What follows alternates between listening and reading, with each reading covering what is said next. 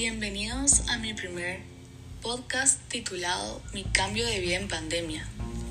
Como ya todos sabemos, la pandemia ha sido algo inesperado, que nadie se imaginó que pasaría. Nos agarró desprevenidos. El dejar de ver a nuestras familias, amigos, dejar de ir a la universidad, nos alejó totalmente de nuestra vida cotidiana. Nos tuvimos que empezar a cuidar extremadamente, negar un beso o un abrazo por nuestra salud y bienestar, ya que eso nos podría causar hasta la muerte. Prohibimos el contacto físico con las demás personas. En mi caso, mi familia y yo nos encerramos completamente de marzo a julio. En ese lapso yo no salí ni siquiera al patio o a la terraza para que me diera el sol. Poco a poco me empecé a sentir muy apagada. Sentía que mi vida se estaba convirtiendo en una rutina me levantaba temprano, recibía mis clases virtuales, después hacía tareas el resto del día y me dormía. Así estuvieron todos mis días durante aproximadamente cinco meses. Sentía que poco a poco estaba entrando en depresión y en ansiedad. Dormía pero no descansaba.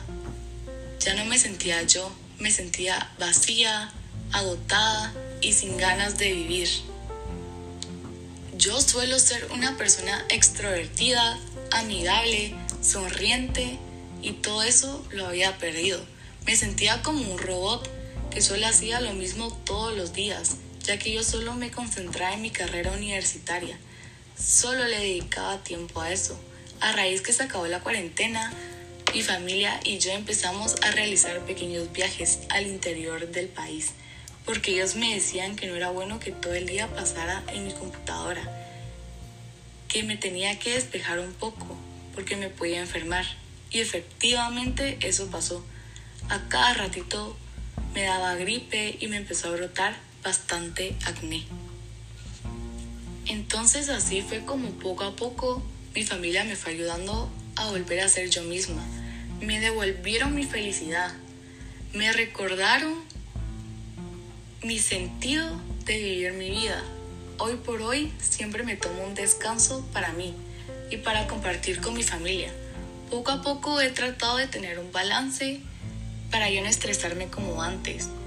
Conforme pasa el tiempo lo he ido logrando. La cuarentena me afectó mucho. Sin embargo, me hizo apreciar algo que antes yo lo miraba normal, no lo miraba tan valioso e importante como lo es, que es el contacto humano, como son los besos y los abrazos de nuestros seres queridos. Como consejo les digo que aprecien todo el tiempo que pasan con su familia y amigos y también que tengan tiempo para ustedes mismos, para cuidarse, amarse y despejarse por unas horas de sus estudios y yo trabajo, ya que su bienestar emocional y su felicidad vale muchísimo más que cualquier cosa.